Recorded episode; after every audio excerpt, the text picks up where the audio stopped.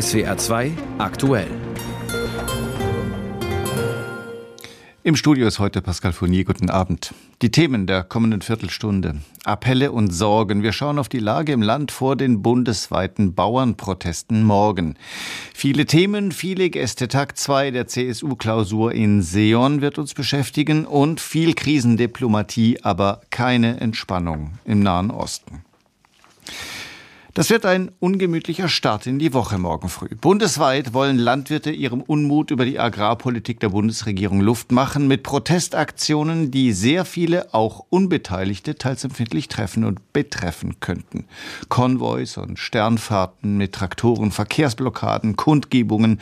Nicht nur, aber auch im Südwesten könnte der Montag mit Staus, mit langen Wartezeiten und Verspätungen beginnen. Zwar hat der Bauernverband inzwischen auch angesichts der Ereignisse Ereignisse am Fähranleger Schützil vor ein paar Tagen zu friedlichen Aktionen aufgerufen. Allerdings, ob sich auch alle zornigen Landwirte wirklich daran halten, das ist ebenso unklar wie die Frage, ob da morgen wirklich nur zornige Bauern auf die Straßen gehen oder nicht auch noch ganz andere Leute. Aus Berlin berichtet Dietrich Karl Meurer.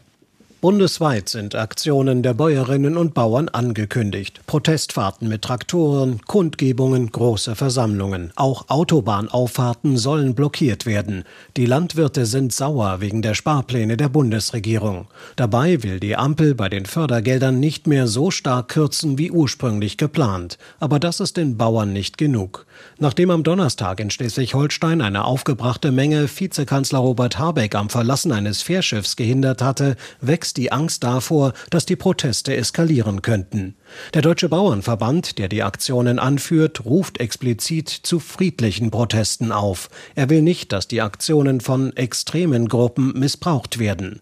Doch genau das befürchten Politiker verschiedener Parteien, etwa Dirk Wiese, der Vizechef der SPD-Bundestagsfraktion. Wir sehen schon, dass gerade in rechten Kreisen und gerade auch aus dem AfD-Milieu versucht wird, diese Proteste zu instrumentalisieren. Wir sehen das gerade in Thüringen in Sachsen. Wir sehen auch Versuche an anderen Stellen. Dirk Wiese geht aber davon aus, dass die Mehrheit der Landwirte gewaltfrei demonstrieren wird. Friedlicher Protest für seine Ziele, für seine Interessen ist absolut legitim. Beim Dreikönigstreffen der Liberalen warnt FDP-Chef Christian Lindner vor einer Radikalisierung und appelliert an die Landwirte, sich nicht unterwandern zu lassen. Sie haben sich verrannt Bitte kehren Sie um. Nach den Vorfällen an dem Fähranleger an der Nordsee ruft man auch bei der oppositionellen Union zu Mäßigung auf. Dennoch zeigt CSU-Landesgruppenchef Alexander Dobrindt Verständnis für den Ärger der Bauern. Ja, wir unterstützen diese Proteste, aber sie müssen auf äh,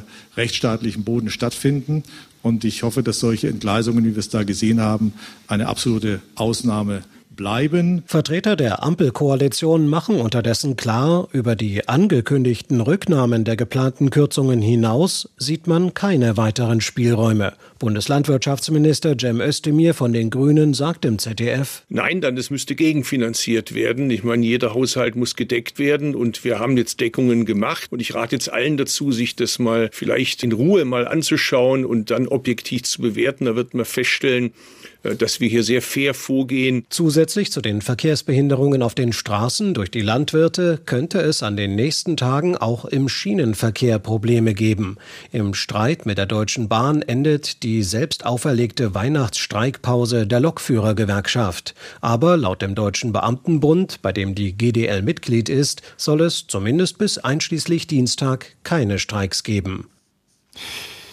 In Rheinland-Pfalz erwartet Innenminister Ebling morgen erhebliche Beeinträchtigungen des Verkehrs durch die Bauernproteste. Wie viele Landwirte an den Aktionen tatsächlich teilnehmen werden, das ist aktuell nur schwer abzusehen. Wie viele Polizeibeamtinnen und Polizeibeamte dagegen eingesetzt werden, das steht inzwischen fest, nämlich rund 2000 landesweit. Innenminister Ebling sagte heute dem SWR. Die Polizei steht als Garant für das Versammlungsrecht und sichert dieses Recht auch auf Versammlung, ist damit auch neutral.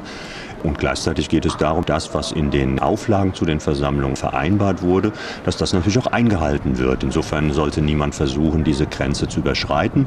Dann wird die Polizei entsprechend auch handeln. Dann hat man das Recht nicht mehr auf seiner Seite, auch nicht mehr die Bevölkerung. Auch in Baden-Württemberg rechnen die Behörden mit mehreren tausend Teilnehmern und folglich absehbar teils gravierenden Folgen für den morgendlichen Verkehr. Der Kreisbauernverband Heilbronn-Ludwigsburg hat zwar angekündigt, dass keine Autobahnen blockiert werden sollen, aber in Pforzheim und im Neckar-Odenwald-Kreis zum Beispiel sind Proteste in der Nähe von Autobahnanschlussstellen geplant mit noch unabsehbaren Entwicklungen. Und die Polizei in Karlsruhe rechnet mit erheblichen Verkehrsbehinderungen in der Region. Allerdings hat alles immer mindestens zwei Seiten. Wenn Schüler in Baden-Württemberg verkehrsbedingt morgen einfach nicht zur Schule gelangen können, dann dürfen sie morgen zu Hause bleiben, so das Kultusministerium. Allerdings muss dann die Schule informiert werden.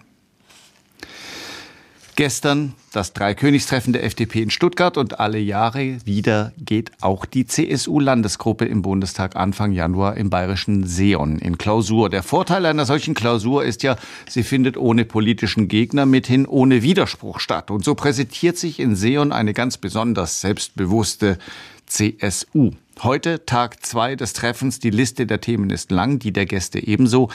Ein Schwerpunkt in Seon heute am zweiten Tag der Antisemitismus, der im Zuge der Hamas, des Hamas-Angriffs auf Israel im Oktober und des Gazakriegs massiv angewachsen ist. Aus Seon berichtet Tim Assmann. Wie umgehen mit Hetze und Straftaten gegen Jüdinnen und Juden in Deutschland? Darüber berieten die CSU-Bundestagsabgeordneten am zweiten Tag ihrer Klausurtagung. Der Antisemitismus habe sehr stark auf deutsche Straßen zurückgefunden, sagte Landesgruppenchef Alexander Dobrindt. Das sei nicht nur, aber auch ein zugewandertes Problem. Die CSU schlägt im Beschlusspapier ihrer Wirtschaftsklausur härtere Strafen vor. Ich bin der Überzeugung, dass wir den Antisemitismus als besonders schweren Fall der Volksverhetzung einstufen müssen, mit Mindestfreiheitsstrafen versehen müssen, dass wir auch eine Bereitschaft haben müssen, bei antisemitischen Straftaten zu einer regelhaften Ausweisung zu kommen. Als Alexander Dobrindt das sagte, stand neben ihm Josef Schuster, der Präsident des Zentralrats der Juden in Deutschland. Schuster begrüßte die CSU-Vorschläge, bedauerte aber, dass sie überhaupt notwendig seien. Wenn Sie mich vor zehn Jahren gefragt hätten, ob ich mir vorstellen kann, dass es notwendig wäre, hier dieses Thema äh, anzusprechen, hätte ich mir das nicht vorstellen können. Dass es so weit gekommen ist, das ehrlicherweise bedrückt mich sehr. Weiteres Thema in Kloster Seon war wie schon am ersten Klausurtag die Flüchtlingsproblematik in Europa. Zunächst sprachen die CSU-Bundestagsabgeordneten mit der bulgarischen Außenministerin über den Schutz der EU-Außengrenzen und danach über grundsätzliche Forderungen in der Asylpolitik, wie Landesgruppenchef Dobrindt erklärte. Wir werben ebenfalls äh, für einen Stopp der illegalen Migration und werben dafür, dass das europäische Asylsystem weiter reformiert werden muss. Lernen kann Deutschland hier aus CSU-Sicht von Dänemark, dessen Integrationsminister ebenfalls Klausurgast in Kloster Sion war. Dänemark gilt als eines der erfolgreicheren europäischen Länder bei der Eindämmung illegaler Migration. Der zuständige Minister, Kåre Duvart Beck, führte aus, warum. The single most successful der erfolgreichste Ansatz, den wir in Dänemark verfolgen und den viele Länder, auch Deutschland, übernehmen könnten, ist eine effektivere Rückführung von Menschen ohne Aufenthaltsberechtigung. Die CSU verlangt eine Verschärfung in der Migrationspolitik. Es soll mehr sichere Herkunftsstaaten geben und Schutzzonen für Flüchtlinge außerhalb Europas. Mit diesen Forderungen will die Partei auch in den bevorstehenden Europawahlkampf ziehen über den die CSU-Bundestagsabgeordneten in Kloster Seon mit ihrem Parteifreund und Vorsitzenden der EVP-Fraktion im Europäischen Parlament, Manfred Weber, sprachen. Morgen, am letzten Klausurtag, will die CSU-Landesgruppe mit dem sächsischen Ministerpräsidenten und CDU-Politiker Michael Kretschmer auf die Landtagswahl in seinem Bundesland vorausblicken. Außerdem wird Bauernverbandspräsident Joachim Ruckwied auf der Tagung erwartet. Die CSU steht hinter der Forderung der Landwirte nach einer kompletten Rücknahme der von der Bundesregierung angekündigten Subventionskürzungen. Tim Aßmann berichtete auf Seon. Im Nahen Osten laufen die Bemühungen um eine Deeskalation des Kriegs auf Hochtouren. Erst am Freitag erneuerten die Vereinten Nationen ja ihr Statement, dass aus ihrer Sicht Großteile des Gazastreifens unbewohnbar seien. Ein Gebiet, in dem aber weiterhin rund zwei Millionen Menschen leben. Viele von ihnen ohne Wasser, ohne Nahrung, medizinische Versorgung oder auch nur ein Dach über dem Kopf. Und so sorgt insbesondere die verzweifelte Lage der Zivilbevölkerung in Gaza aktuell für viel Reisediplomatie. Aus Tel Aviv, Julio Segador. Am späten Nachmittag Ortszeit landete Außenministerin Baerbock in Israel. Es ist ihre vierte Visite seit Beginn des Krieges zwischen der Hamas und Israel. Unmittelbar vor dem Abflug warnte Baerbock vor einer Eskalation und einem Flächenbrand im Nahen Osten. Die Region müsse aus dem ewigen Zyklus der Gewalt herauskommen, forderte sie in einer Mitteilung. Der Terror und die humanitäre Not der Menschen müssten ein Ende haben. Auch US-Außenminister Blinken bereist aktuell den Nahen Osten. In Jordaniens Hauptstadt Amman betonte er, dass sich die Versorgungslage der Zivilbevölkerung im Gazastreifen drastisch verschlechtere. Die Ernährungslage sei für Männer, Frauen und Kinder sehr schwierig so blinken. Unterdessen zeigte sich Israels Premierminister Netanyahu vor einer Kabinettssitzung in Jerusalem unnachgiebig. Der Krieg in Gaza dürfe nicht gestoppt werden, bis alle Kriegsziele erreicht seien. Gegenüber der Terrormiliz Hisbollah im Libanon schlug Netanyahu harsche Töne an. Die Hisbollah müsse lernen, was die Hamas in den letzten Monaten bereits gelernt habe. Kein Terrorist sei immun. Seine Regierung, so Netanyahu, sei entschlossen, die Bewohner des Nordens sicher in ihre Häuser zurückzubringen. Falls möglich, werde Israel dies diplomatisch durchsetzen. Wenn nicht, so Israels Premier, werde die Regierung auf andere Weise vorgehen. Der Krieg in der Ukraine hat vieles gespalten, sogar die Kirche im Land. Seit dem russischen Angriff vor knapp zwei Jahren gibt es eine westlich ausgerichtete orthodoxe Kirche der Ukraine und eine ukrainisch-orthodoxe Kirche. Erstere hat Weihnachten inzwischen ganz abendländisch auf den 25. Dezember festgelegt.